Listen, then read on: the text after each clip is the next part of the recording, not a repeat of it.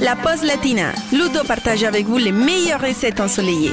Je suis ravi de vous embarquer dans l'un de mes pays préférés pour la recette du jour les amis.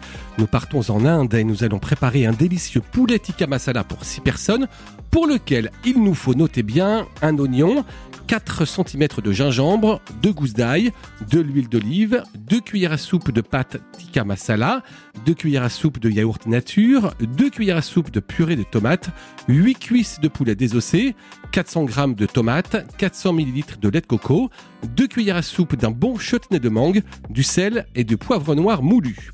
Pour commencer, vous pelez et émincez l'oignon, vous pelez le gingembre et l'ail, puis vous lâchez finement. Ensuite, vous chauffez une grande casserole avec de l'huile sur feu moyen. Vous ajoutez les oignons à cuire pendant environ 8 minutes en remuant régulièrement. Vous ajoutez le gingembre et l'ail. Vous faites cuire pendant encore 2 minutes. Et pendant ce temps-là, vous mélangez la pâte de tikka masala, le yaourt et la purée de tomate dans un bol.